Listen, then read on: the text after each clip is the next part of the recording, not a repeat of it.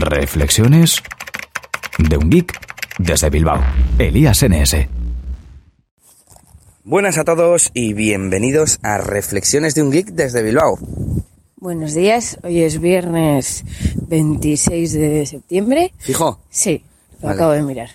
Es que vas un poco dormida, ¿eh? Sí, eh, llevamos una semana muy estresada. Yo, por lo menos, preparando todo lo del fin de semana. Bueno, eh, pero antes de contaros qué vamos a hacer este fin de semana, os voy a contar mis nuevas experiencias con BitTorrent Sync. Ya os hablé en este podcast de, esta plataforma o software de sincronización de, de la fábrica, de la fábrica, de la compañía de BitTorrent. Quería decir tipo los, los fabricantes, ¿no? Bueno, y me ha dado por ponérmelo en el teléfono, sabía que había para Android, un cliente, porque quería sincronizarme música. Últimamente estoy escuchando música local y haciéndome una selección de canciones y tal, y quería una forma fácil de sincronizarlo entre varios ordenadores. Por un lado con el de el mío de casa, de sobremesa, y por otro lado con el sobremesa del trabajo para hacer cambios eh, por si metía alguna canción nueva o cualquier cosa, pues que no tuviese que esperar ni llevarme la casa, ni dejármela en Dropbox, ni nada. Total, que, que me lo instalé, me instalé BitTorrent Sync y tiene bastantes utilidades. Por un lado, eh, te permite hacer desde el teléfono eh, dos cosas. Una, copia de seguridad, con lo cual tú eliges una carpeta de tu Android y te puedes enviar un, correo desde la propia aplicación o copiarte el enlace y enviar el enlace de- desde cualquier otra aplicación de, de tu Android.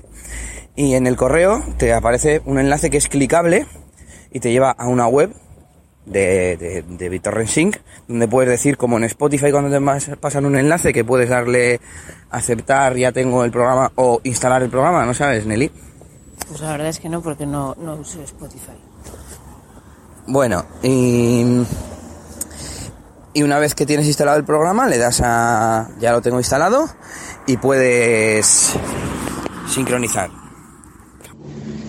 Así que lo que hice fue añadir una nueva copia de seguridad al Android, me mandé un correo, le di a, a sincronizar y se me pasó toda la música que tenía en el teléfono al ordenador. Y hice cambios en el ordenador y de repente veía que no, no me aparecían en el teléfono.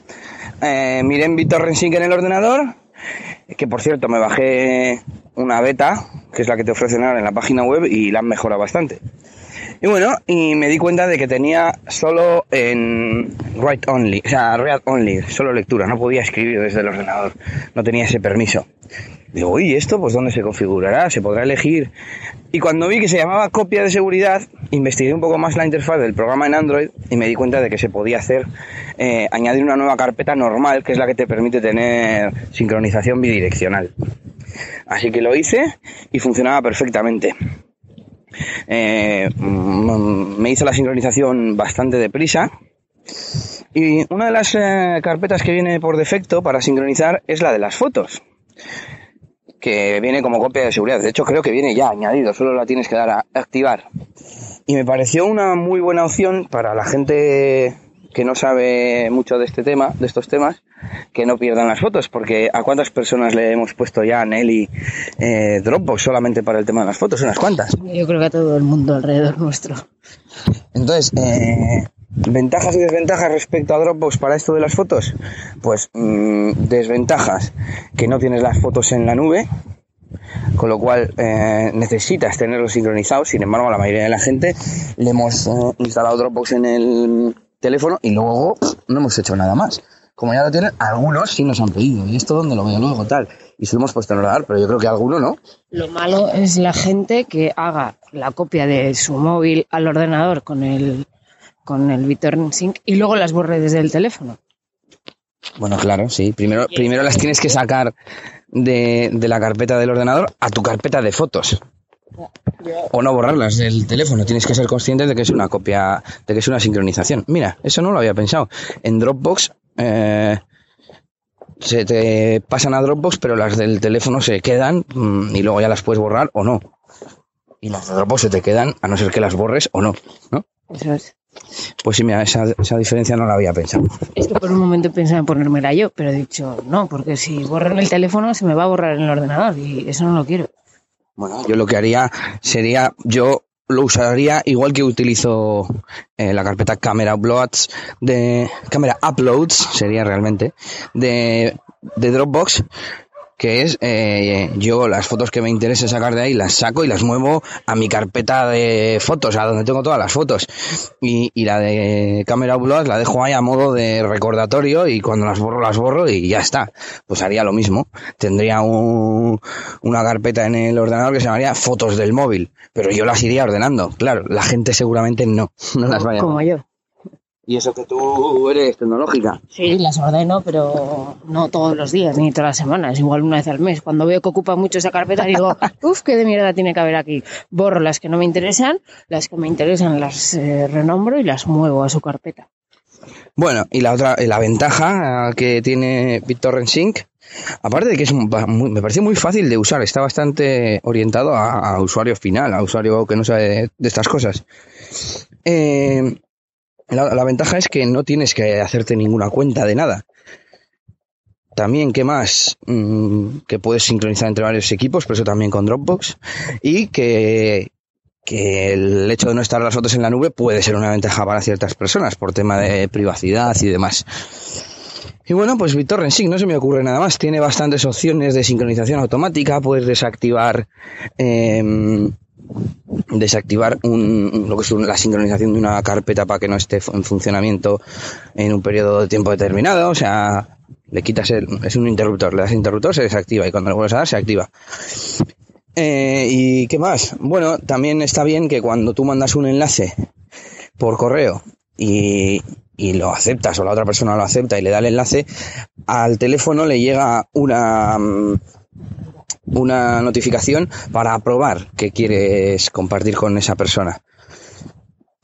Luego también puedes resetear la clave, etcétera, etcétera.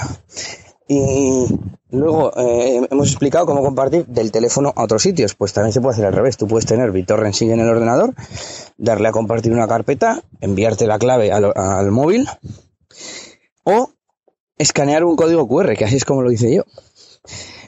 Está bien, es cómodo. le- te salía tres opciones. Eh, ¿Quieres enviar la clave? O sea, copiar la clave, enviar por email o escanear un código QR. Le escanear un código QR y súper cómodo.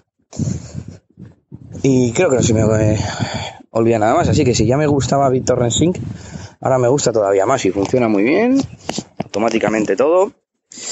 Y bueno, cuenta qué vamos a hacer este fin de semana, Nelly. Pues nos vamos a ir a Madrid. eh. Bueno, yo no, yo voy de acompañante. Pero bueno, a Lías le han invitado a un evento de Google y bueno, nos pagan el hotel, el transporte y vamos a aprovechar y vamos a estar un par de días más a conocer un poco la capital. Bueno, yo estoy, estoy metido en los foros de ayuda de Google para Gmail y hay un encuentro de, digamos, expertos eh, este, bueno, este fin de semana, ¿no? El lunes y el martes en realidad. Y, y pues no sé muy bien qué vamos a hacer eh, allí, pero nos han invitado a ir a, la sede de Google en Madrid. Nos han hecho firmar un acuerdo de confidencialidad, así que eh, no os podré contar mucho a la vuelta. Y, nada, pues lo interesante es eso, pues que nos van a, vamos a ver cosas secretas en teoría de Google y que nos pagan transporte, comida y estancia. Así que nada, eso es lo que hemos estado preparando esta semana, organizando organizando transporte, preparando maleta y luego como hemos aprovechado a irnos eh, el sábado y el domingo también y pues buscando qué cosas hacer en Madrid de turismo. Así que si hay alguien, algún podcaster o, incluso oyente que, quiera eh, estar un ratito con nosotros, que nos avise, ya sabéis, en Twitter, el- en ElíasNS y en Nelly con Y. Saludos y hasta otro día. Agur, agur. Aún. Esto ha sido todo por este capítulo. Pronto, Elías tendrá más cosas de las que hablaros en Reflexiones de un Geek desde Bilbao. Hasta la próxima. Y recuerda que puedes buscar a Elías Gómez en Google Plus o en Twitter, arroba ElíasNS.